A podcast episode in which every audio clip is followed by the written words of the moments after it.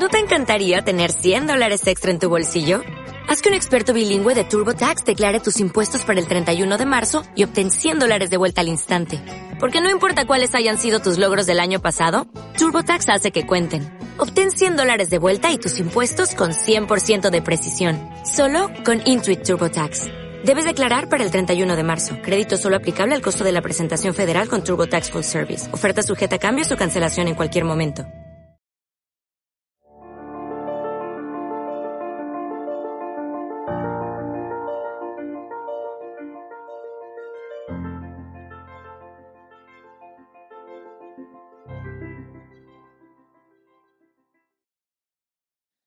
Buenas tardes, noches, no sé qué sea. Noches, ¿verdad? Aunque está muy iluminado todavía. Buenas noches. El día de hoy estudiaremos el último capítulo de Levítico. En una semana exactamente cumpliríamos un año. Es un año lo que nos tomó estudiar Levítico. Y empezamos a estudiar Génesis en mayo del 2018. ¿Cuántos años llevamos? 19, 20, 21, 22 cuatro años. ¿Cuánto es el estimado por acabar la Biblia? A lo mejor no nos va a alcanzar la vida. A unos, ¿verdad? A otros les falta mucho. Bien, vamos a acabar con el capítulo 27 y acabamos el libro de Levítico. Este capítulo en particular puede ser muy difícil de comprender si no entendemos bien el contexto. Así que vamos a hacer este ejercicio. Vamos a leer los primeros ocho versículos para ver si podemos entender de qué se trata, porque eh, especifica un valor por las personas, según el tipo de persona, según la edad, según si es hombre o mujer, y luego vamos al contexto para ver cómo, cómo hace el sentido de estas palabras. Dice Levítico 27, 1 al 8. El Señor le ordenó a Moisés que les dijera a los israelitas, cuando alguien quiera hacerle al Señor un voto especial equivalente al valor de una persona, se aplicará el siguiente cálculo. Por los varones de 20 a 60 años de edad se pagarán 50 monedas de plata, según la tasación oficial del santuario. Por las mujeres se pagarán 30 monedas de plata. Por los varones de 5 a 20 años de edad se pagarán 20 monedas y 10 monedas por las mujeres de la misma edad. Por los niños de un mes a 5 años se pagarán 5 monedas y 3 monedas por las niñas de la misma edad. Por los varones mayores de 60 años se pagarán 15 monedas y 10 monedas por las mujeres de la misma edad. Si quien hace el voto es tan pobre que ni el precio estipulado puede pagar, se le hará comparecer ante el sacerdote, el cual fijará el valor a pagar según los recursos de quien haga el voto. Así que la pregunta es, ¿de qué está hablando? ¿A qué se refiere? ¿Por qué varones de 20 a 60 años pagan 50 monedas pero las mujeres pagan 30 monedas en el mismo rango de edad. Los varones de 5 a 20 años pagan 20 monedas, las mujeres de esa edad 10 monedas. Niños de un mes a 5 años pagan 5 monedas, las niñas 3. Si tienes más de 60 y eres hombre, pagas 15 monedas y 10 monedas si eres mujer. ¿Qué es esto? Sabemos que la esclavitud eh, en contra de la voluntad del esclavo está prohibida y penada con la muerte, ¿verdad? Así que no es la venta de personas. ¿De qué está hablando este capítulo? ¿A qué se refiere con un, según la NBI, un voto equivalente al valor de una persona? Así que vamos a la Reina Valera 60, el versículo 2, lo traduce literal y nos ayuda a comprender qué es lo que está sucediendo. Dice, Reina Valera 60, versículo 2, habla a los hijos de Israel y diles, cuando alguno hiciera especial voto a Jehová, según la estimación de las personas que se hallen de redimir, las estimarás así. Ahora, aquí no dice que si quieres hacer una ofrenda que equivale el valor de una persona, sino dice que si hicieras un voto especial. Y luego habla de personas que se deben redimir. Cuando ves el hebreo, la palabra voto es promesa solemne o juramento. Está hablando de alguien que hace un juramento. Y cuando dice especial, así se traduce especial. Alguien que hace un juramento especial. Y hay personas involucradas. Entonces, una persona de su propia voluntad hace un juramento particular a Dios. Y luego habla, dice la, Reina Valera 60, según la estimación de las personas que se hayan de redimir. Las palabras que se hayan de redimir no están en el original. La Reina Valera 60 las agrega. Pero el hecho de que las agregue nos ayuda a entender lo que está pasando en el resto de los versículos. Entonces, fíjate el comentario de la Biblia de Estudio de la Reforma. Dice, este capítulo final del Levítico eh, trata sobre los dones prometidos a Dios probablemente por los israelitas en tiempos de gran angustia, cuando se ven forzados a hacer un voto. Más tarde es posible que deseen recuperar la propiedad prometida. Las disposiciones de este capítulo muestran cuándo y cómo puede hacerse esto. O sea, dicen, hay ocasiones en las que los israelitas, porque se sienten muy angustiados, porque están muy presionados, hacen promesas a Dios de las cuales después se retractan. Continúo con el comentario de la Biblia de Estudio de la Reforma. Dice, ¿era posible ofrecerse uno mismo o un miembro de la familia al servicio de Dios de tiempo completo en el templo? Pero solo los levitas podían servir a Dios de esta manera. Otras personas con votos tenían que ser redimidas de acuerdo con la tarifa descrita en los versículos 3 al 8. ¿Desde qué está hablando de estas promesas o juramentos especiales que dice la NBI equivalen al valor de una persona? Que se tienen que redimir, tienes que pagar para retractarte de lo que dijiste. Vamos a un caso en 1 de Samuel 1.11. Está hablando de Ana, la mamá de Samuel, ¿verdad? Entonces hizo este voto, Señor Todopoderoso, si te dignas mirar la desdicha de esta sierva tuya, y si en vez de olvidarme te acuerdas de mí y me concedes un hijo varón, yo te lo entregaré para toda su vida y nunca se le cortará el cabello. ¿Qué está haciendo aquí? Un juramento sobre una persona, en este caso su hijo. Pide algo a cambio, ¿verdad? Si tú me das un hijo, yo juro que este hijo es dedicado a ti, ¿verdad? Te lo entregaré para toda su vida. Nunca se le cortará el cabello según el voto de los nazareos. Más adelante lo estudiaremos con detalle.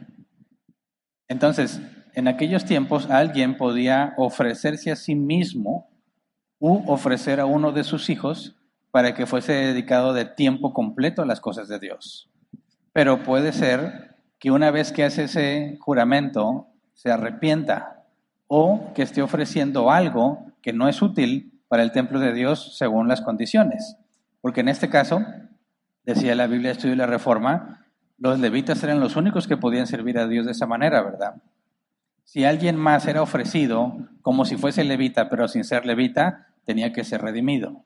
O encontré algún otro comentario que decía, era dedicado como una especie de ayudante de los levitas, pero no podía desempeñar la tarea de los levitas. Entonces, ¿de qué está hablando este capítulo? De esos juramentos que las personas hacen y que después se retractan. Y al retractarse, tiene que haber un pago según lo que hicieron. Leamos de nuevo, Levítico 27, versículo 1 al 8. Dice el Señor le ordenó a Moisés que les dijera a los israelitas, cuando alguien quiera hacerle al Señor un voto especial equivalente al valor de una persona, pausa, equivalente al valor de una persona tampoco está en el original. Lo que están tratando de comunicar es, alguien hace un voto especial, cuando dice equivalente al valor de una persona es porque comprometieron o juramentaron a una persona que se iba a dedicar exclusivamente a las cosas de Dios, puesto que hay un costo por retractarse, dice el NBI, es una ofrenda equivalente al valor de una persona. Versículo 3, se aplicará el siguiente cálculo. Por los varones de 20 y 60 años de edad se pagarán 50 monedas de plata según la tasación oficial del santuario. Por las mujeres se pagarán 30 monedas de plata. Pausa. ¿Por qué la discriminación? ¿O no hay discriminación aquí? ¿Por qué las mujeres de la misma edad, de 20 a 60, cuestan 30 monedas de plata comparándola con los hombres que cuestan 50 monedas de plata? ¿Por qué es más caro un hombre que una mujer? ¿Perdón? bueno, dice alguien aquí, porque no tenían mucho valor las mujeres. No, es algo incorrecto. Porque no es una compra-venta de personas, es un juramento que se hizo a Dios con respecto a esa persona. Entonces, si tú tratas de asignarle valor, o sea, vale más porque es hombre o vale menos porque es mujer, tendrías que pensar en algo cultural, pero este es Dios quien está estableciendo el precio. Y este precio que se tiene que pagar es porque juraste y te retractaste. Entonces, si yo le dijera a Dios, aquí está mi hijo, y luego ya lo pensé bien, no, señor, mejor no. Bueno, ¿qué edad tiene tu hijo? Tendrías que ir al cálculo para saber qué edad tiene y es lo que tienes que pagar para retractarte. Ahora, cuando tú entregabas a una persona, como vimos en el caso de Samuel, era para el servicio al templo. Ahora ponlo en términos del servicio. Servir al templo era literalmente con tus manos y con tu fuerza hacer cosas en el templo. Limpiar, recoger, lo que tuviera que hacer, arrear, cargar, se requería fuerza física. Ahora, esta penalización de las personas, si eran ofrecidas para dedicarse al templo, el templo se iba a beneficiar con la fuerza física de esas personas, ¿verdad? Y Dios estipula esta multa. ¿Te retractas? Bueno, te va a costar más por un hombre que por una mujer. ¿Por qué? Por el esfuerzo que el hombre puede hacer que es mucho mayor al que la mujer puede hacer. Entonces, la pérdida del servicio de un hombre para el templo desde la perspectiva del servicio que iba a recibir es mayor que el servicio que pudiera ofrecer una mujer. Aparte, los hombres hacían muchas más cosas que las mujeres. Entonces, no es el precio del valor de una mujer, sino la multa a pagar con respecto a la pérdida que va a experimentar el templo, con respecto a la fuerza física que aportaban. Por eso es que un hombre tiene una pena mayor, que una, una multa mayor que una mujer. Y un joven vale menos que alguien de 20 a 60 años de edad, porque tiene menos fuerza. Un niño vale menos. Y los viejitos también valen menos, ¿verdad? No menos que un niño, pero menos que un joven. Entonces, no se trata de si es hombre o mujer, sino la aportación física que iban a dar al templo y que al retractarse se genera una especie de pérdida. Ahora, el punto es que si tú te comprometiste para con Dios, Dios no se toma a la ligera el compromiso que hiciste. Y si te quieres retractar, ahorita vamos a leer más adelante, tienes que pagar. Las cosas que le ofrecías a Dios, no podías retractarte y hacer como si nada hubiera pasado. Tenía que haber una multa. Dice el comentario Benson, los de mediana edad, entre 20 y 60, eran valorados más alto. Los varones en 50, las mujeres en 30, siendo las mujeres generalmente más débiles a los hombres en fuerza y utilidad. La tasa de los jóvenes entre 5 y 20 años era menor porque entonces eran menos capaces de hacer servicio. Los infantes menores de 5 años eh, podían ser prometidos a Dios por sus padres, como lo fue Samuel, pero no, pero no debían ser presentados y redimidos hasta que tuvieran un mes de edad. Entonces, según la contribución que iban a hacer en cuanto a fuerza física, era la multa si querías retractarte. Dios establece que deben pagar para que no sean, dice el comentario Benson, para que no sean imprudentes al prometer a Dios, puesto que Dios no se complace en los necios. Vamos a Eclesiastés capítulo 5, versículo 4 al 7. Eclesiastés 5, 4 al 7. Cuando hagas un voto a Dios, no tardes en cumplirlo, porque a Dios no le agradan los necios. Cumple tus votos. Vale más no hacer votos que hacerlos y no cumplirlos. No permitas que tu boca te haga pecar, ni digas luego ante el mensajero de Dios que lo hiciste sin querer.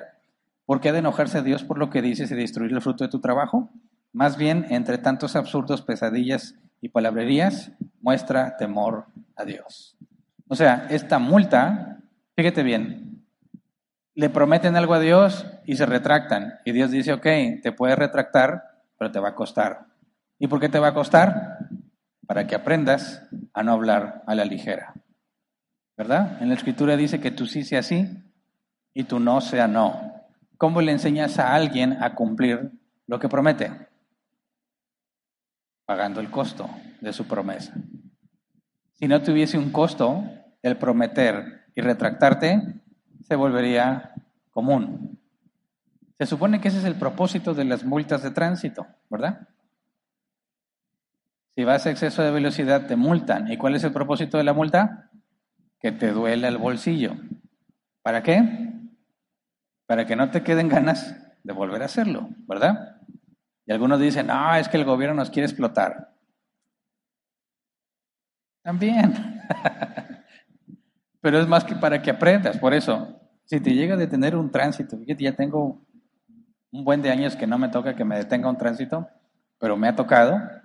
Y luego es de esos que dicen, ay, joven, todavía estaba joven.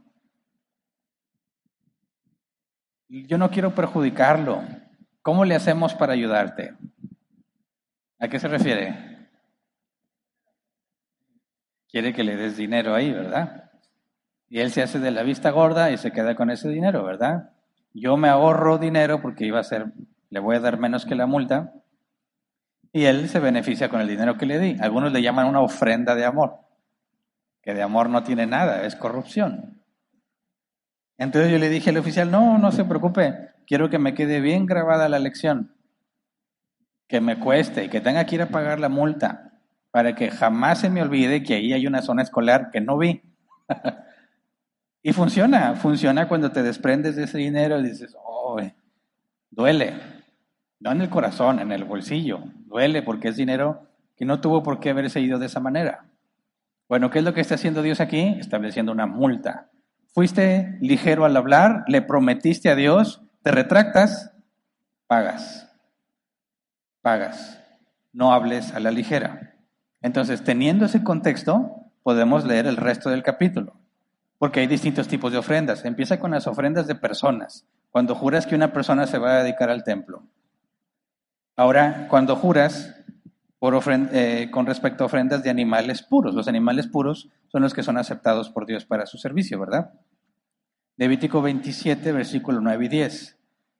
Si lo que se presenta como ofrenda al Señor es un animal, éste quedará consagrado por haber sido ofrecido al Señor. No podrá cambiarse ni sustituirse un animal bueno por uno malo, ni un animal malo por uno bueno. Si se cambia un animal por otro, ambos quedarán consagrados. O sea, si hablaste la ligera con un animal apto para los sacrificios, no hay marcha atrás. No pagas, no hay nada que pagar, no hay multa. La multa es la pérdida de ese animal, ¿verdad? Ahí no hay de otra. Luego, ¿qué pasa si alguien juró un animal impuro? Levítico 27, 11 al 13. Si lo que se presenta como ofrenda al Señor es un animal impuro, se llevará el animal ante el sacerdote, quien determinará el valor del animal. El cálculo aplicado por el sacerdote deberá aceptarse cualquiera que éste sea. Si el dueño quiere rescatar al animal, deberá añadir una quinta parte al valor que haya fijado el sacerdote. Ahora, ¿pero qué se hace en este caso? Imagínate que alguien, yo juro a Dios que le voy a dar este burro si me ayuda. Un burro es un animal impuro, no es apto para el servicio a Dios, según Dios, ¿verdad? Entonces, lo prometió a Dios, tiene que cumplir. Y dice que el sacerdote hará un cálculo, ¿verdad? Para determinar el valor de ese burro. Dice, si el dueño quiere rescatar el animal, tiene que pagar la quinta parte. O sea, pagas el precio del animal más una penalización de la quinta parte del precio que el sacerdote fijó. Pero ¿qué tal si no lo quiere redimir? O sea, me sale más caro sacar el burro que dejarlo ahí. Pues mejor ahí se queda. Pero no es puro, no puede ser usado para el servicio a Dios. ¿Qué se hacía en ese caso? Se vendía. Dice el comentario Kill and Deslich todo animal inmundo, por ejemplo, un asno que no podía ofrecerse sacrificio, debía ser puesto ante el sacerdote para que lo valorara, lo valorara perdón, para después venderse y el dinero sería para el santuario y los que sirven.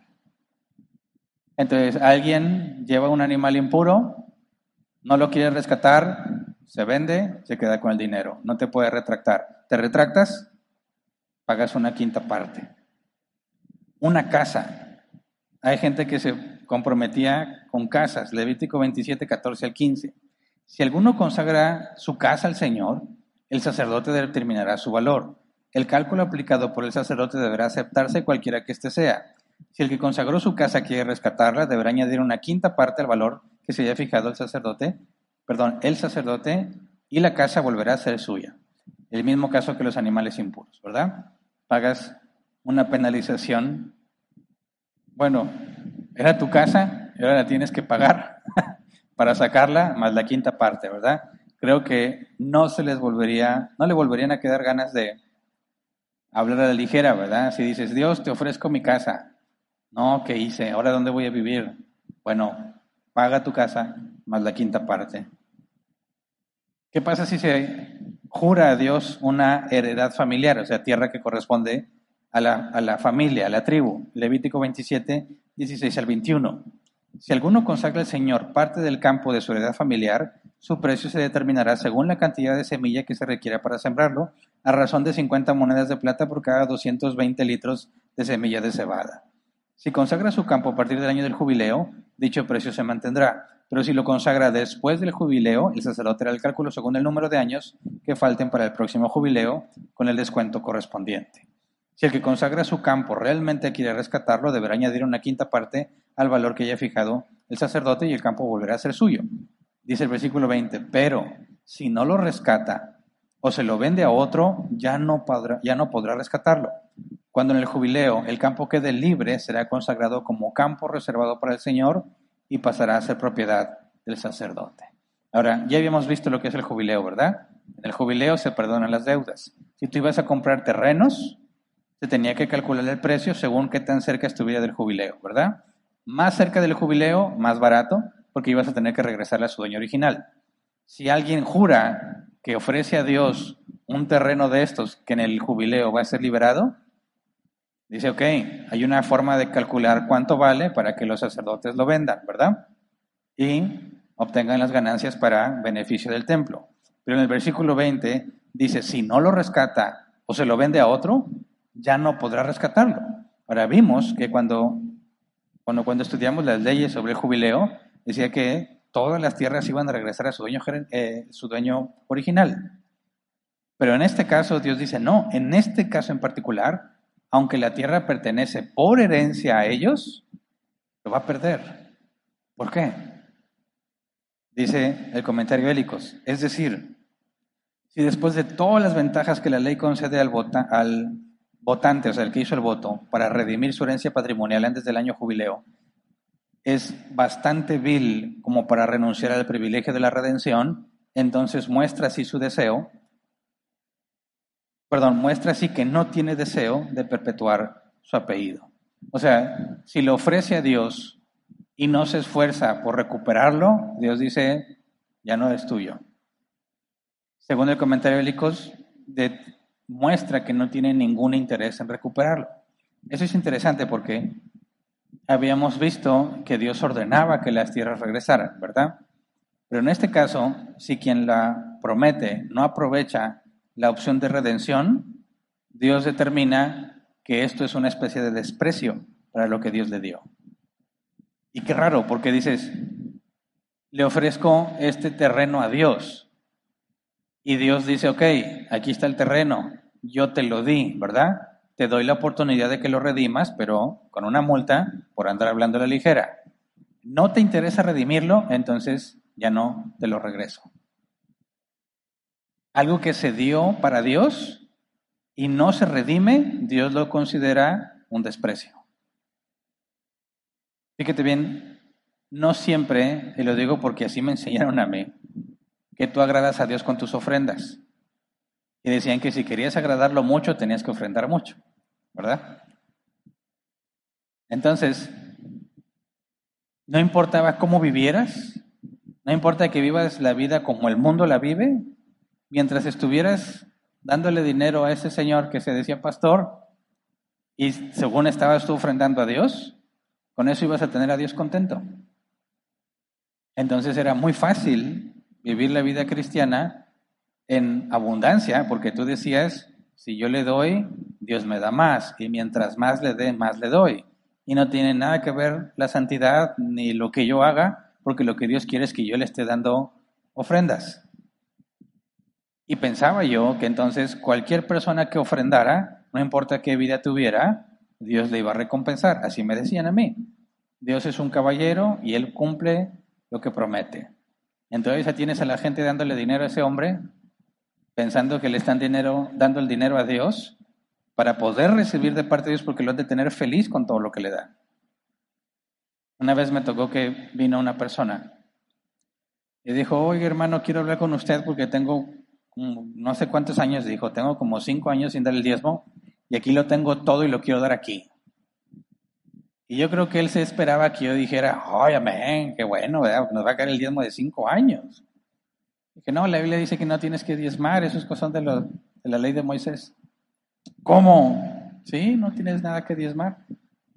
El diezmo es para el templo y los levitas, y no hay templo. Hay levitas, pero no hay templo, y no están dedicados a los, los levitas, no están dedicados al templo, ni siquiera los judíos diezman. Puso una cara de extrañeza, pero de felicidad. Pero me hizo pensar, dije, y luego, o sea, ¿por qué traer el diezmo de cinco años? Oh, ni he venido a la iglesia, pero yo quiero ponerme en paz con Dios. Es lo mismo que me habían enseñado, ¿verdad? Tú tráele el dinero a Dios y Dios va a estar contento. Y aquí le, están diciendo, le hacen un juramento a Dios, aquí está el terreno, y no me, interesa, no me interesa redimirlo, entonces dice, entonces jamás regresará a ti. Es una prueba de que Dios no se complace en lo simplemente porque le das cosas. De hecho, Él es el dueño de todo, dice la Biblia. ¿Verdad? Él es el dueño de todas las cosas. Entonces, si no aprovechas la oportunidad de redimir tu tierra, algo que Dios destinó a tu familia y que dijo que es irrevocable y que cada jubileo te tiene que regresar y no te interesa recuperarla, Dios dice, jamás volverá a ser tuya.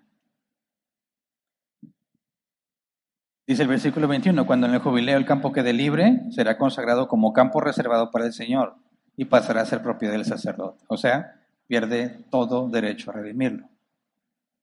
El Levítico 27, 22 al 24.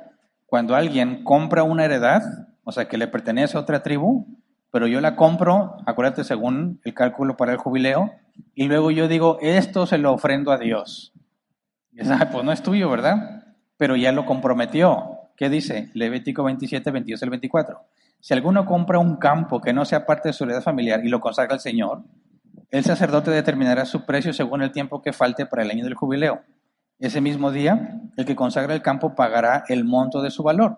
Es algo consagrado al Señor. En el año del jubileo, el campo volverá a ser parte de la heredad familiar de su dueño anterior. ¿Qué dice aquí? Si yo ando así como que muy dadivoso, y le quiero dar a Dios algo que no es mío, que yo nada más lo tengo arrendado, Dios dice, ah, no, en ese mismo día tú vas a pagar el valor de ese campo, ¿verdad? Y no lo vas a tener tú. Y en el jubileo regresa al dueño original. ¿Ya? No andes tratando de consagrar a Dios las cosas que no son tuyas, ¿verdad? Luego Levítico 27, 25 especifica la tasación. Todo precio se fijará según la tasación oficial de santuario, que es de 10 gramos por moneda. Dice el comentario de Licos, como el producto de estos votos se dedicaba al mantenimiento y reparación del santuario, todas las valoraciones debían hacerse y pagarse de acuerdo con el peso estándar del ciclo de santuario. Es la manera en que ellos pesaban y determinaban cuánto valía lo que llevabas. Luego hace una serie de consideraciones finales. Levítico 27, versículo 26 y 27. Dice, sin embargo, Nadie podrá consagrar la primera cría de su ganado, sea de res o de oveja, pues por derecho las primeras crías le pertenecen al Señor. Si se trata de animales impuros, se podrán rescatar pagando el valor fijado por el sacerdote, más una quinta parte. Si no se rescata, se venderá en el precio que el sacerdote haya fijado. Entonces el versículo 27 ya lo habíamos, ya habíamos entendido esa parte, pero cuando dice en el versículo 26, nadie puede consagrar la primera cría de su ganado, ¿verdad? Porque eso pertenece al Señor. Dios dice, espérame, yo ya había ordenado que esas son mías. No puedes venir y decirme, mira Señor, la ofrenda que te doy. No, esa ya es mía, ¿verdad? Si vas a ofrendar algo, tiene que ser de lo que era para ti, no de lo que estaba destinado para mí. ¿Se entiende, verdad? Y cuando dice, si se trata de animales impuros, bueno, nos recuerda que el sacerdote tiene que fijar el valor. Dice, si no se rescata, se venderá en el precio que el sacerdote haya fijado. Ahí está la confirmación de lo que dije al principio, ¿verdad? Cuando tú llevas un animal impuro que no se puede usar en el templo, se vende y el dinero se usa para que el templo siga operando. Luego, versículo 28 y 29. Nadie podrá vender ni rescatar sus bienes, sean hombres, animales o campos, si los han consagrado como propiedad exclusiva del Señor. Todo cuanto se considera como propiedad exclusiva del Señor es cosa santísima Ninguna persona así consagrada podrá ser rescatada, sino que será condenada a muerte. Esto es algo que puede ser complejo en el contexto. Decimos, Dios está dando la oportunidad de que si consagraste a una persona la redimas. Sobre todo, si no es levita, la tienes que redimir, porque no puede servir en el templo, ¿verdad? Y como Dios prohíbe la esclavitud forzada, la única forma en que alguien podía ser esclavo, ya lo hemos visto, es el equivalente a un empleado en nuestro tiempo. El esclavo en el pueblo de Dios era alguien que a sí mismo se ofrecía como esclavo porque se había empobrecido a tal grado que no tiene lo básico para vivir. Entonces se ofrecía como esclavo y si era aceptado le daban techo, comida, vestido y seguridad a cambio de su trabajo. ¿Verdad? Ah, si eres israelita, a los siete años quedabas libre. Pero en todos esos siete años podías subsistir. Y dependiendo de quién te compraba, ¿verdad? O quién te contrataba, que sería la palabra más adecuada, te iba bien o más o menos, ¿verdad? Según donde vivieras. Entonces, cuando dice aquí que tú juramentas a una persona, tienes que redimirla. Pero en este caso en particular dice, si los ha consagrado como propiedad exclusiva del Señor, si alguien dice, todas esas personas son propiedad exclusiva del Señor, dice, ninguna persona que haya sido consagrada así puede ser rescatada, sino que la tienen que matar. ¿Cómo? Imagínate que alguien dijera, yo consagro exclusivamente a Hernán. Ah, aquí dice que fui consagrado como propiedad exclusiva del Señor, entonces que lo maten no tiene mucho sentido, ¿verdad? ¿A qué se refiere? Creo que podemos entenderlo si vamos a 1 de Samuel, capítulo 15, versículo 1 al 3. Un día Samuel le dijo a Saúl, el Señor me envió a ungirte como rey sobre su pueblo Israel. Así que pone atención al mensaje del Señor. Así dice el Señor Todopoderoso. He decidido castigar a los amalecitas por lo que hicieron a Israel, pues no dejaron pasar al pueblo cuando salió de Egipto. Así que ve y ataca a los amalecitas ahora mismo. Destruye por completo todo lo que les pertenezca. No les tengas compasión. Mátalos a todos, hombres y mujeres, niños y recién nacidos, toros y ovejas, camellos y asnos. ¿Qué es lo que está pasando aquí? Para empezar, ¿por qué Dios ordena que mate a todos? Lo dice, ¿verdad? Por lo que hicieron. Oye, pero ¿no dice Ezequiel 18 que no pagarán los hijos por el pecado de los padres? Por supuesto que Dios no está diciendo, ah, sus papás hace muchos años no dejaron pasar a los israelitas, así que ahora los voy a matar a ellos. No, sino que esa generación sigue siendo problemática y problemática como pasó con los cananitas, que su maldad va creciendo y va creciendo hasta que llega un punto en el que Dios hace justicia. ¿Cuál es la paga del pecado? La muerte.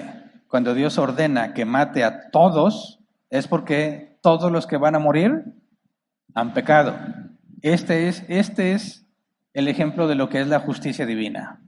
Pecas, debes morir. Y eso debe sorprenderte, porque tendrías que pensar por qué sigues vivo.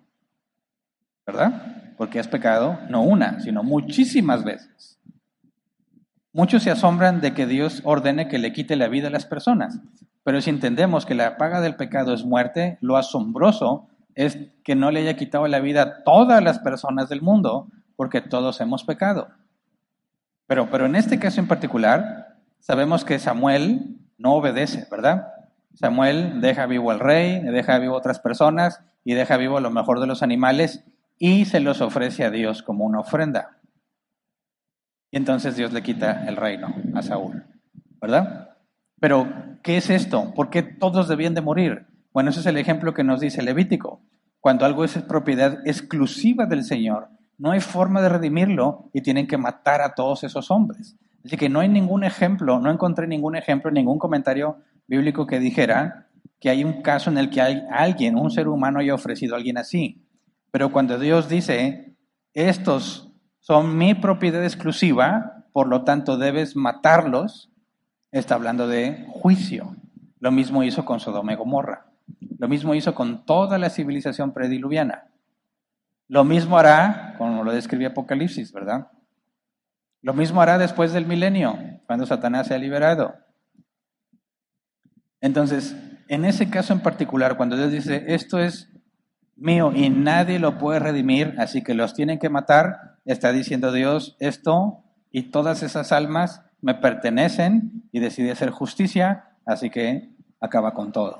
Y se tiene que obedecer al pie de la letra cosa que Saúl no hizo, ¿verdad? Luego, Levítico 27, versículo 30-34. El diezmo de todo producto del campo, ya sea grano de los sembrados o fruto de los árboles, pertenece al Señor, pues le está consagrado. Si alguien desea rescatar algo de su diezmo, deberá añadir a su valor una quinta parte. En cuanto al diezmo del ganado, mayor y menor, uno de cada diez animales contados será consagrado al Señor. El pastor no hará distinción entre animales buenos y malos, ni hará sustitución alguna. En caso de cambiar un animal por otro, los dos quedarán consagrados y no se les podrá rescatar. Estos son los mandamientos que el Señor le dio a Moisés para los israelitas en el monte Sinaí. Bueno, ¿de qué habla esto último? Del diezmo, que dice la décima parte corresponde al Señor, ¿verdad? Y de la posibilidad de rescatar el diezmo. Yo estuve buscando en algún pasaje en la Biblia de alguien que rescate diezmo y no encontré nada. Alguna, alguna información sobre el contexto histórico o cultural de por qué alguien diría, aquí está mi diezmo, pero ¿sabes que voy a retirar parte del diezmo? Tampoco encontré, no encontré una aplicación de esta, eh, de esta excepción, cuando diezmas y quieres retirar parte del diezmo. No sé exactamente cómo se aplique, pero nos deja ver lo que dice el comentario eh, Jamison Fusot Brown. Dice, todo el producto de la tierra estaba sujeto al tributo del diezmo. Era una renta anual que los israelitas como arrendatarios pagaban a Dios el dueño de la tierra. Y una ofrenda de agradecimiento que le rendían por las bondades de su providencia. O sea, la décima parte de todo lo que tenían se entregaba anualmente y era visto como una especie de paga de renta. La tierra no es de ellos, fue repartida, bueno, será repartida para ellos, pero no son los propietarios, son los responsables de la tierra. Esto nos lleva una vez más a recordar la doctrina de la mayordomía, porque aplica exactamente igual a nosotros. Nosotros no somos dueños de lo que tenemos. Ante nuestra civilización, sí, ¿verdad? Tú eres el dueño, pero Dios es el dueño de todas las cosas. Y Él te ha dado, si tienes una casa, te la dio, si tienes carro, ahí está el carro, pero no es tuyo, está bajo tu responsabilidad, en última instancia es de Dios. Y así como a ellos les pedía una renta anual, Jesús dijo en sus parábolas que repartiría dones, talentos a sus siervos y se iría. Y cuando regrese va a pedir cuentas. Y eso es lo que todos haremos un día. Dios va a decir, a ver, de todo lo que te di, ¿cuánto generaste? ¿Verdad? También dice la Escritura que a quien más se le da, más se le demanda. Así que, ¿cuánto andas? ¿Cuánto traes? ¿Cuánto Dios ha puesto en tus manos? ¿Y cuánto has generado para Él? No estoy diciendo que lo tienes que traer a mí, ¿verdad? No, Hernán ya está diciendo lo mismo, no, tienes que, todo lo que tienes, tienes que traer a ofrendérselo al Señor. Y yo soy el que lo recibe, ¿verdad? Curiosamente. No, no, no, pero te dio mucho. Y eso tiene que ser usado para Dios. ¿Cómo lo usamos nosotros para Dios? Bueno, la gran comisión. Hay que extender el reino. Así que todos servimos, pero no todos de la misma manera. En este caso yo estoy aquí al frente, enseñando, ¿verdad? Pero necesitamos un lugar funcionando, ¿verdad? Y no basta con que yo de repente venga y me ponga a enseñar. Tienes que pagar, ¿verdad? Tienes que pagar la luz, tienes que pagar renta. Entonces Dios a todos los que estamos aquí nos ha dado cosas y dones y los usamos para el Señor. Algunos enseñamos, otros como los domingos nos ayudan cuidando los carros, otros están como mujeres, otros están en el multimedia, y dices, oye, no hago nada de eso, bueno, pero también puedes aportar. Todos, vamos todos estamos aportando aquí, ¿verdad? Nadie recibe sueldos ni ofrendas. Todos nos apegamos a lo que Pablo decía. Con mis propias manos trabajo para mí y para bendecir a los que están conmigo. Pero entonces, damos a Dios o multiplicamos para Dios cuando nos enfocamos en cumplir la tarea que nos ha encomendado. Y Dios te va a pedir cuentas de eso. A ver, Hernán, te di tanto. ¿Por qué me diste tan poco? ¿Cómo te justificas? Estaba bien ocupado, Señor. No, es que tenía muchos problemas. Y que no, no, Dios, espérate que arregle mis problemas y luego ya vengo a servirte. Digo, eso es la peor necedad que puedes hacer. ¿Verdad? Sin embargo, es una de las más comunes. Es decir, tengo muchas ocupaciones, no tengo tiempo para Dios. Cuando arregle mis ocupaciones, entonces voy a ver si le doy chance y le doy un tiempito a Dios. Necio, ¿quién es el que debe recibir en primera instancia beneficios de todo lo que tienes? Él.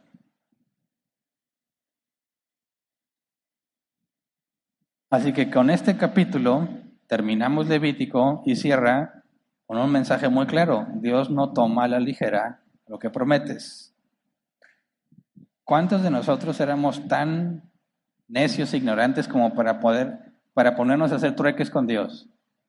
¿Alguna vez hiciste un trueque con Dios? Gracias a Dios no estamos en la ley de Moisés y no te hubiera salido muy caro. No, Señor, si tú me das un carro, yo lo voy a usar para llevar a todos los cristianos a la iglesia. Mentira del diablo. Mentira del diablo. Es del diablo, ¿verdad? No es cierto, te dieron el carro, sí, al principio, ¿quién quiere Ray? Y luego ya, no, no tengo tiempo. ¿Y tu promesa? Luego los israelitas la veían difícil, ¿verdad? No hables a la ligera, había una ley. Pero eso no significa que porque, o sea, no vayas a comprender que porque no estamos bajo la ley de Moisés, entonces Dios no le importa lo que dices, ¿verdad? Sigue siendo un asunto serio, aunque no es legislado de la misma manera. Entonces, ¿cómo, cómo va a ser Dios para ajustar cuentas con nosotros? El apóstol Pablo enseña que con la recompensa. Es en la recompensa donde se hacen los ajustes. Cada uno recibirá según haya hecho. Entonces, nuestra situación aquí, si le estás multiplicando a Dios o no, si te estás quedando con cosas que deberías estar usando para Dios, ahí se va a hacer el ajuste en la recompensa. ¿Verdad? Así que bueno, vamos a ponernos de pie. Nos tomó prácticamente un año, nos faltó una semana nada más. Si Dios le permite, empezaremos con números. Y ahorita explico un poco más de ese proceso. Entonces vamos a orar para darle gracias a Dios, Señor. Le damos muchas gracias porque a pesar de nuestra ligereza al hablar, a pesar de que neciamente hemos prometido cosas que no podemos cumplir, nos hemos comprometido contigo, Señor, pensando que lo haríamos y terminamos siendo negligentes. Estamos conscientes de que hablamos a la ligera y que fue un grave error, Señor. Como dice Eclesiastes, somos necios cuando prometemos y no cumplimos. Es mejor no prometer, dice tu palabra. Así que te pedimos perdón, Señor, por todas las veces que hemos hablado a la ligera, que nos comprometemos contigo o con los hombres, Señor. Tu palabra dice que tú sí sea sí, que tú no sea no, y lamentablemente nos hemos comprometido contigo y con los hombres y hemos fallado en ambos casos. Ayúdanos, Señor, a ser congruentes, que hagamos lo que decimos, Señor, que haya congruencia en lo que hablamos y lo que hacemos. Ayúdanos, Padre, a reconocer cuando no podemos cumplir para tener el valor de decir que no, a pesar de la vergüenza, que podamos decir que no, Señor, para ser congruentes. Muchas veces por temor, por vergüenza, decimos que sí a cosas que sabemos que no podremos cumplir. Enséñanos, Padre, a respetar nuestra propia conciencia cuando sabemos que estamos comprometiéndonos en cosas que no podremos cumplir. Ayúdanos, Señor, a que nuestra vida sea un buen ejemplo, con defectos, pero un buen ejemplo de congruencia. Y cuando nos equivoquemos y no cumplamos como, como, comprometimos, danos, Señor, el querer como el hacer para resarcir el daño, para demostrar que estamos arrepentidos, para tratar, Señor, de cumplir, aunque sea tarde, no dejarlo como negligentes, sino esforzarnos por eh, darle valor al compromiso que nosotros mismos establecimos.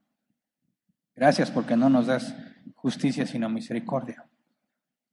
Gracias, Señor, porque nos has dado tanto y te pedimos que nos ayudes a ser siervos fieles, buenos y fieles, como dices en tu parábola, que multiplican al ciento por uno, Señor, que duplican lo que les has dado.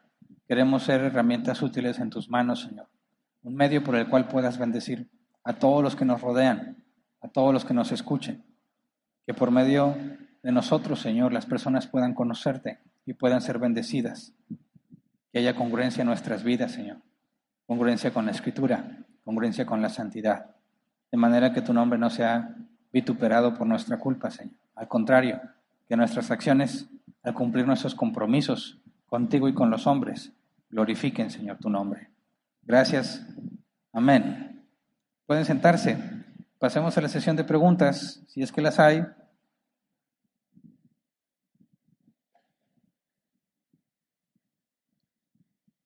Dedicaremos como máximo 15 minutos a responder si es que hay preguntas. Y veo que algunos están escribiendo. Bueno, mientras escriben, como saben, el domingo, el sábado pasado tuvimos reunión de miembros y se tomó la decisión o teníamos que definir si en cuestión de la enseñanza continuábamos como estábamos o hacíamos cambios.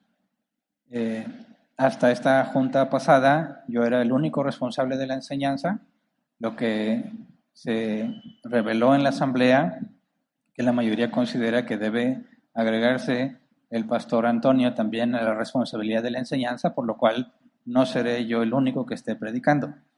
Estamos buscando hacer la transición, vamos a darle tiempo a Antonio para que se prepare y estamos estimando que para agosto hagamos el cambio los miércoles. Seguiremos viendo teología bíblica, o sea, llevando la Biblia en el orden en el que seguimos. Así que yo voy a empezar con números y no sé hasta dónde me voy a quedar, pero después lo, retomaría Antonio. Pero también eh, aprovecho mientras escriben que estamos convocando y se va a publicar también en el grupo de miembros de Facebook, estamos convocando a una junta al terminar este próximo domingo la reunión, una junta de miembros, porque eh, surgieron algunos temas que pueden ser controversiales en la votación, algunas dudas que se generaron que quisiéramos aclarar. Eh, en la votación, obviamente, como se tenía que definir quiénes tenían el don para enseñar, para que se pudieran dedicar a, a enseñar a la congregación, los tres ancianos actuales nos encerramos ahí en un cuartito para no hacer presión a ninguno de los que fuera a votar, ¿verdad? No queríamos que alguien que esté votando me esté viendo la cara y ya no se anime a votar, ¿verdad? Entonces nos movimos, nos encerramos allá y cuando salimos, pues bueno, preguntamos cómo estuvo y salieron algunos temas muy raros que tenemos que aclarar. Eh, como que hubo una especie de, controversia o desviación en lo que se había dicho que generó conflictos, que al parecer hay algunos inconformes con el proceso Así que queremos eh, juntarnos otra vez los miembros, no, no dejar que esto se enfríe hasta la próxima junta de miembros, sino juntarnos y decir, a ver, vamos a hablar con claridad qué es lo que pasó, qué dudas había y que se aclare, ¿verdad? No queremos que genere polémica. Lo que buscamos, bíblicamente hablando, es que haya eh, un acuerdo, eh, haya consenso entre la asamblea y los ancianos, ¿verdad? Como cuando se eligen ancianos. Los ancianos actuales tienen voto para establecer nuevos ancianos y la asamblea también. Y el acuerdo entre ancianos y asamblea es lo que bíblicamente nos lleva a concluir, por ejemplo, según Hechos capítulo 15, que estamos haciendo la voluntad de Dios, ¿verdad? Obviamente todo conforme a la escritura. Entonces, este domingo próximo, si Dios lo permite, al terminar, queremos tocar algunos de los temas que escuchamos que fueron conflicto para dejar todo claro y transparente y poder avanzar. ¿Ok? Entonces este próximo domingo, si Dios lo permite al terminar, tendremos una junta rápida para aclarar el último proceso que se siguió para elegir quiénes iban a estar enseñando. Muy bien, empiezo a leer las preguntas. Blanca Solórzano dice, buenas noches, pastor. ¿Puede una persona dar ofrenda usando dinero que se ganó en el casino o que dejan de trabajar porque consideran trabajo que les traen apuestas para ganar dinero y considerarse como trabajo? Bueno, mira, Si hablas de un casino, estoy pensando que te refieres a un establecimiento legal, ¿verdad? Eh, que está declarado ante Hacienda y que no estás participando en algo ilícito. Luego, no es pecado jugar en el casino. Pablo dijo, todo es lícito, mas no todo conviene, ¿verdad? Todo es lícito, mas no todo edifica. Pero no te debes dejar dominar por nada. Si tú vas al casino y le echas algo de dinero y te ganas mucho, ese no es dinero ilícito, ¿verdad? Pero si tú estás desviándote y dices, en lugar de trabajar, voy a estar apostando para generar dinero, ya te estás desviando, ¿verdad? Ya estás pecando. Porque dice la escritura que el que no trabaje, que no coma. Entonces, cuando un hombre o una mujer caen en estos excesos y son dominados por las apuestas o por cualquier otro tipo de, de vicio o de pasión humana y pretendes agradar a Dios con el fruto de esas pasiones desenfrenadas, es imposible, ¿verdad? No puedes agradar a Dios, aunque sea dinero lícito, no puedes agradar a Dios con el fruto de tus pasiones, ¿verdad? Te dejas llevar por la carne, eso te domina y luego pretendes agradar a Dios dándole algo de lo que obtienes eh, por medio de tu actividad carnal, por así decirlo, pues no, no va a agradar a Dios. No es, no es tanto lo que llevas, ¿verdad? Sino por qué.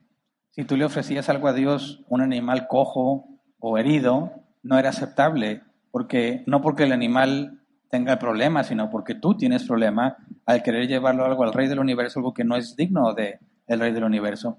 Pero veíamos que se hacían excepciones para los pobres. Los pobres podían llevar una tortolita, que era algo muy barato y fácil de conseguir, y Dios lo veía con agrado, no por la tortolita, sino por la intención del pobre. Entonces, hay que analizar aquí si, esa, si esas idas al casino son una especie de adicción, al grado que quiere dejar de trabajar para dedicarse a eso, tiene que asegurarse de que no está su carne dominándolo, ¿verdad?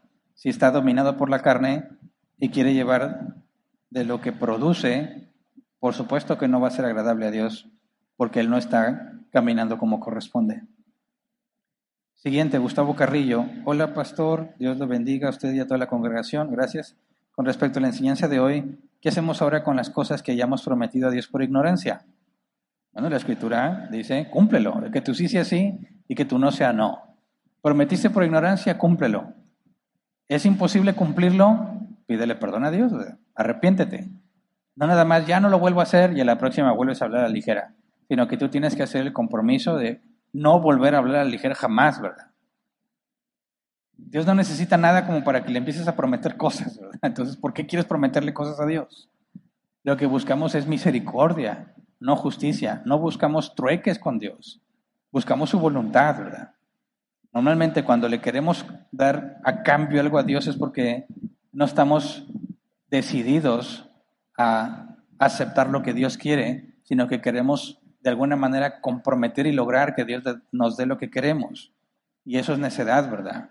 Si Dios dice que no, es porque ese no es lo mejor para ti. Y no tienes por qué tratar de, no sé, sobornarlo para que te dé lo que tú quieres, ¿verdad? Entonces, prometiste algo, cúmplelo. Es incumplible, pídele perdón a Dios y arrepiéntete, ¿verdad? Siguiente, Grisel de Rivas, ¿hay algún tiempo límite para el Señor en esperar nuestro cumplimiento de una promesa? Saludos desde Vancouver, Grisel de Rivas. No, la Biblia no hablaba de un límite, pero si tú cumpliste algo y no sé, o sea, quiero imaginar, no, yo cumplí que cuando tenga 50 años voy a hacer esto, pues tienes que esperar hasta que llegues a los 50 años si es que Dios te da vida para llegar a esa edad, ¿verdad? Pero si tú dijiste, te comprometiste a hacer algo, quizás ya no promesas como trueque, sino imagínate que estás en la iglesia y, voy a poner ejemplo, le vamos a venir a pintar el sábado. Y te dijiste, Dios, yo voy a venir a pintar. Y luego la mera no, estoy muy cansado. Eres un necio, ya te comprometiste, ¿verdad? Ahora tienes que cumplirlo. Y esa, y esa promesa, ese compromiso está en un contexto de tiempo, ¿verdad? No es cuando tú quieras, es cuando vamos a venir a pintar. Entonces, si dices, ¿cuál es el límite para cumplirle a Dios? Pues depende de lo que, de qué, en qué te comprometiste, ¿verdad? Porque si yo dije, voy a venir a pintar el sábado, pero siempre no, ¿cuánto tiempo me da el Señor No, tienes de aquí el sábado porque ese es el momento en que vamos a pintar y ya, ¿verdad? No, no hay una prórroga para ti. Entonces, si tú te comprometiste en algo, la circunstancia del compromiso que hiciste determina tu tiempo límite, ¿verdad? Si, si está en una circunstancia de una situación, una fecha específica, ese es tu tiempo límite. Si dijiste, voy a darle tanto dinero a Dios, no sé por qué harías eso, ¿verdad? Pero si lo prometiste, bueno, y no especificaste tiempos ni nada, pues no, no tengo cómo responderte, ¿verdad? Pero no hagas eso, no hagas eso y ya, ¿verdad? No hagas ese tipo de promesas. Es mejor que no prometas, dice la escritura, a que prometas y no cumplas. Gustavo Carrillo dice otra pregunta, ¿hay alguna razón por la que Dios ofrece misericordia a los que estamos en Cristo y no justicia en muchos aspectos? Claro, de hecho la respuesta está en lo que dices tú, estamos en Cristo. ¿Qué fue lo que hizo Cristo? Pagó la deuda. Por eso es que nosotros no, no recibimos justicia de Dios, porque la justicia Cristo la recibió, ¿verdad? Por eso dice la Biblia, no hay condenación para nosotros. ¿quién nos acusará si Dios nos ha perdonado? Si Dios perdonó toda nuestra deuda, no vamos a recibir la ira de Dios. ¿Por qué? Porque la ira es lo que hace justicia, ¿verdad? Si nosotros fuimos declarados eh, libres, ya no debemos nada, por eso es que no recibimos la justicia que merecemos, porque Cristo pagó. Sin embargo, hay disciplina. ¿verdad? Cuando hacemos algo indebido, Dios nos disciplina, nos castiga, no está hablando de justicia, porque la justicia implicaría matarte, ¿verdad? La paga del pecado es la muerte, pero hay disciplina. Y Dios dice en su escritura que solo a sus hijos los disciplina. Si te dejan sin disciplina, no eres hijo, dice la escritura. Entonces, si alguien, si hay un cristiano que piensa que puede pecar y pecar y pecar y nada le va a pasar, y efectivamente nada le pasa, tiene una terrible noticia, ¿verdad? No es hijo, porque nunca fue disciplinado. Siguiente, Humberto La Irana. Buenas noches, pastor. ¿Cómo sabemos cuál es nuestro talento o dones? Bueno, no tiene que ver con el tema, pero es la última, ¿verdad? Ok. ¿Cómo sabemos? Mira, la Biblia no dice cómo lo vas a determinar, pero si tú entiendes que es este, este don de Dios, es un regalo para que sirvas de alguna manera particular, tú te vas a dar cuenta que al hacer esa actividad te sale mejor que a los demás con menor esfuerzo, ¿verdad? Todos podemos hacernos eh, aptos para ciertas tareas, ¿verdad? Quizás todos podemos aprender a trabajar la madera, pero alguien que tiene un don dado por Dios, como los que construyeron el santuario, va a tener una habilidad especial para trabajar la madera, ¿verdad? Le va a salir mucho mejor que a ti y se va a esforzar menos. Entonces, cuando Dios te dio esa habilidad, tú sabes que tú haces las cosas mejor que los demás sin esforzarse tanto como ellos. De manera que detectas que esa área probablemente es un don que Dios te dio. Ahora, bíblicamente, cuando la Biblia habla de dones, está hablando de un regalo, ¿verdad? Cuando la Biblia habla de talentos, está hablando de dinero, que eso era el, la manera en que se contabilizaba. Un talento era el salario, el salario, no me acuerdo de un día o no me acuerdo cuánto, de un jornalero. Cuando nosotros hablamos de talentos, o sea, hoy en día mezclamos ese concepto, ya no estamos hablando de dinero, ¿verdad? Sino una habilidad. Ahora, distinguimos entre los dones que Dios da para servir en la iglesia, maestros, evangelistas, el don de presidir, de exhortar, de dar. Eso no te sirve como un trabajo en la vida secular, ¿verdad? Quizás sí, si eres maestro, puedes ser maestro en la vida secular, pero si tienes el don de dar, no vas a ganar dinero dando, ¿verdad? Al contrario. Pero, por ejemplo, algunos son excelentes, pensaría yo, nadadores, y pueden hacerse deportistas profesionales y vivir de eso. Entonces le llamamos talento a esa habilidad dada por Dios para que vivas de eso y le llamamos don a esa habilidad que Dios te dio no para que te beneficies tú, sino para que beneficies a los demás en la congregación. porque la dice que los dones deben ser puestos al servicio de los demás. Pero hay habilidades que Dios nos dio que me ayudan a tener un trabajo y ganar bien en mi trabajo porque soy bueno. Entonces distinguimos entre un talento, algo que Dios me dio para que yo pueda beneficiarme, vivir de eso, que ese es el ideal, que los jóvenes estudien una carrera que va de acuerdo a sus talentos para que al prepararse y mezclar la habilidad que Dios le dio, sean excelentes en lo que hacen. Dios va a ser glorificado y ellos van a ser beneficiados. Pero no hablamos de eso en los dones, ¿verdad? Si Dios te dio el don de enseñar, no vas a decir, bueno, voy a empezar a cobrarles a todos ustedes, hermanos, porque este es mi don. No, eso es para beneficiar a la iglesia, para extender el reino de Dios.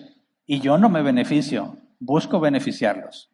Entonces, si estás buscando detectar algo que sea en beneficio para ti, estás hablando de algo de lo secular, ¿verdad? En algunos casos puede coincidir con lo de la iglesia, pero creo que son pocos. Si tú hablas de un don para beneficiar a la iglesia, tienes que ponerte a servir en la congregación para que tú y los hermanos que están contigo detecten esa habilidad en ti. Y llegó otra pregunta, ¿verdad?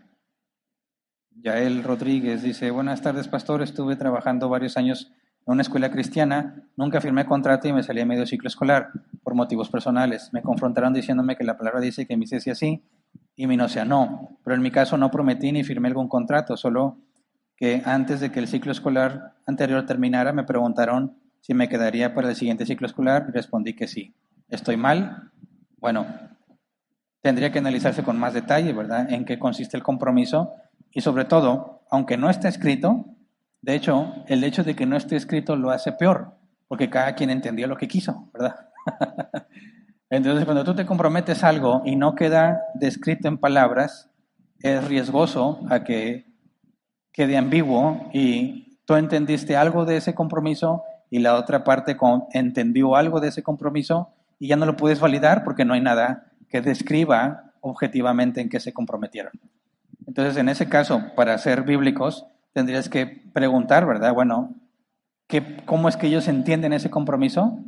Y ver cómo le haces tú para poder quedar libre de toda acusación al cumplir lo que te comprometiste, ¿verdad? Tienen que llegar a ese acuerdo entre qué pensaste tú, qué pensó esa parte para hacer lo que es justo y poder agradar a Dios, ¿verdad? Entonces habría que examinar con más detalle ese compromiso. Siguiente, para Paola M. En Efesios 3, 10 al 11, cuando habla de principados y potestades en lugares celestiales, ¿Se refiere a los ángeles? Bueno, principados y potestades en lugares celestiales. Tendría que leer el versículo, pero me parece que habla de la jerarquía de Satanás. Principados, potestades, autoridades. Jesús está sobre todos ellos, ¿verdad? Pero normalmente cuando habla del mundo y los principados de este mundo está hablando de la jerarquía de Satanás. Carlos Leal dice, hay personas que piensan que si no se diezma, Dios no los prospera en su trabajo. ¿Cómo podemos responder a esto? Bueno, en el Nuevo Testamento la Biblia dice que Dios ama al alegre. No es por tristeza ni por necesidad, ¿verdad? Y si tú entiendes el contexto del diezmo, en el Antiguo Testamento es un impuesto. Es un impuesto a los israelitas para poder sostener todo el sistema, tanto judicial, porque los sacerdotes dictaban la ley, y el religioso para mantener el templo funcionando. El diezmo, la Biblia dice que Dios lo daba a los levitas, ¿verdad? Si alguien pretende enseñar que tú tienes que dar el diezmo y está hablando de la ley de Moisés, hay que hacerle ver, bueno, si quieres apegarte a la ley de Moisés, dime cómo vamos a hacer que estos diezmos lleguen a los levitas para que trabajen en el templo. Para empezar, dime cuál templo, ¿verdad? ¿Cómo, ¿Quieres mis diezmos? Ok, dime cómo se los mando allá al templo. Para empezar, ¿cuál templo, verdad? Dime, ¿dónde está? Digo, no lo voy a poner en tus manos. Si quieres que diezme según la ley de Moisés, yo los voy a mandar a los levitas. Dame la dirección, dime dónde están sirviendo, dónde es la dirección del templo, cuántos levitas son para yo poder mandarles mi diezmo. Y te van a decir, no, no, yo no hablo de eso. Ah, entonces ¿de qué me hablas? No, que es un principio divino. Dime con la Biblia dónde dice que ese principio divino lo debemos observar. Lee Hechos 15, la ley de Moisés debía ser aplicada a los gentiles se llega a la conclusión de que no, ¿verdad? Excepto abstenerse de los sacrificados a los ídolos, de inmoralidad sexual, de animal ahogado, ¿verdad? Así que no hay forma de que un cristiano esté diezmando según la ley de Moisés. Ahora, algunos cristianos dicen, no, este es un diezmo voluntario. Si tú quieres dar a Dios, puedes dar el diezmo, no sé cómo se diga, el veintiesmo, treintaesmo, lo que tú quieras, ¿verdad? Si es un acto voluntario, tú decides separar el 10% de lo que recibes como ingreso, allá tú, ¿verdad? Mientras tú lo hagas voluntario ya, pero no te pongas a decir, aquí dice la Biblia que Dios abrirá las ventanas de los cielos. No, no, no, no. Eso es para los israelitas, ¿verdad? Eso es para los israelitas. Tú quieres darle el diezmo a Dios, lo haces por gratitud, no estás haciendo un intercambio, no vives bajo un pacto por obras, ¿verdad? Bueno, es todo. Vamos a despedir la transmisión, ¿verdad? Nada más recordarles, próximo domingo nos quedamos al final los miembros para aclarar posibles dudas sobre el último proceso que tuvimos y si Dios lo permite continuaremos o retomaremos nuestro estudio sobre Jesús. Dios quiere nos vemos el domingo que viene.